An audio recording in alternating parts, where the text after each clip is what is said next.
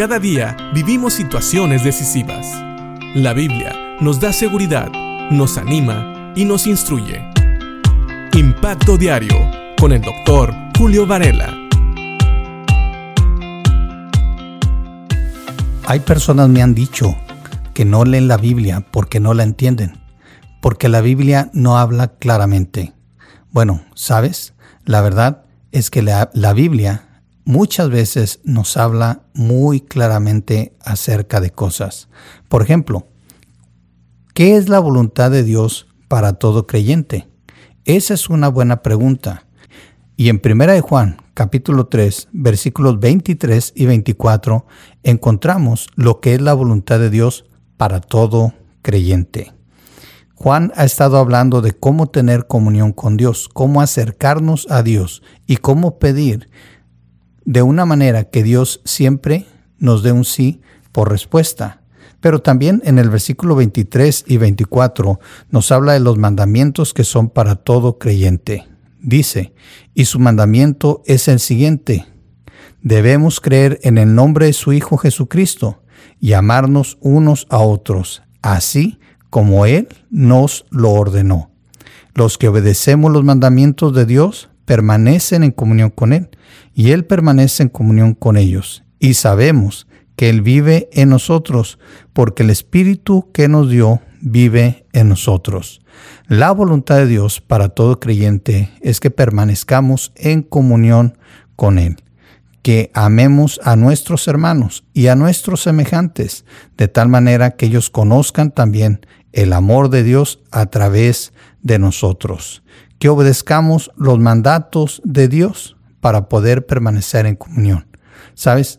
Los mandamientos, los mandatos que encontramos en la Biblia no son para salvarnos, son para podernos mantener santificados. Ser santo significa ser apartado. A veces tenemos un mal concepto de esto. Algunos cuando oyen la palabra santo piensan en una persona que está encerrada en un convento o en un monasterio y que tiene algunos votos demasiado estrictos para con Dios. Pero ser santo significa simple y sencillamente apartarse de las cosas que a Dios no le agradan para más bien dedicarse a hacer las cosas que a Dios le agradan. Y cuando leemos los mandamientos, entendemos las cosas que a Dios le agradan. Así que los mandamientos de Dios son fáciles y Jesús los resumió en amar a Dios y amar a nuestros semejantes, a nuestros hermanos. Y es lo que nos dice aquí el versículo 23. El mandamiento es que debemos de creer en el nombre de su Hijo Jesucristo y debemos de amarnos unos a otros, así como Él nos lo ordenó. Así que es simple. ¿Quieres conocer la voluntad de Dios? Dios quiere que conozcas a Cristo como tu Señor y tu Salvador, y que después de conocerlo, tú, de tu voluntad, busques obedecer los mandamientos de Dios y busques tener comunión con Dios y amar a tus semejantes.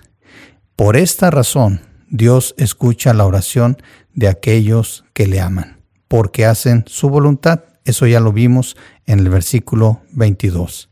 Así que si quieres vivir una vida en comunión con Dios, de tal manera que Dios escuche tus oraciones y las conteste con un sí, vive haciendo la voluntad de Dios, vive amando a Dios, vive amando a tus hermanos. Esa es la voluntad de Dios para todos. Pero si tú quieres hacerlo, primero tienes que creer en el Señor Jesucristo como Señor y Salvador antes de intentar amar a Dios y amar a tus hermanos, para que seas salvo y entonces Dios te dé de su Espíritu Santo y de esa manera puedas amar a Dios, a tus hermanos y cumplir los mandamientos de Dios. Es lo que nos dice el versículo 24 al final. Y sabemos que Él vive en nosotros porque el Espíritu que nos dio vive en nosotros. El Espíritu Santo viene a morar en ti cuando tú crees en Cristo como Señor y Salvador. Y de esa manera tú sabes que eres salvo y de esa manera tú sabes que puedes amar a Dios y a tus hermanos y cumplir los mandamientos de Dios. Así que la voluntad de Dios no es tan difícil y comienza con creer en Cristo como Señor y Salvador. Piensa en esto y piensa si has creído en Cristo como Señor y Salvador y si no, lo puedes hacer hoy. Hoy es el día aceptable, hoy es el día de salvación. Y si ya eres un hijo de Dios, entonces sigue estos versículos. Ama a Dios, ama a tus hermanos y guarda los mandamientos en el poder del Espíritu Santo que mora en ti y que te demuestra que eres hijo de Dios. Piénsalo y que Dios te bendiga.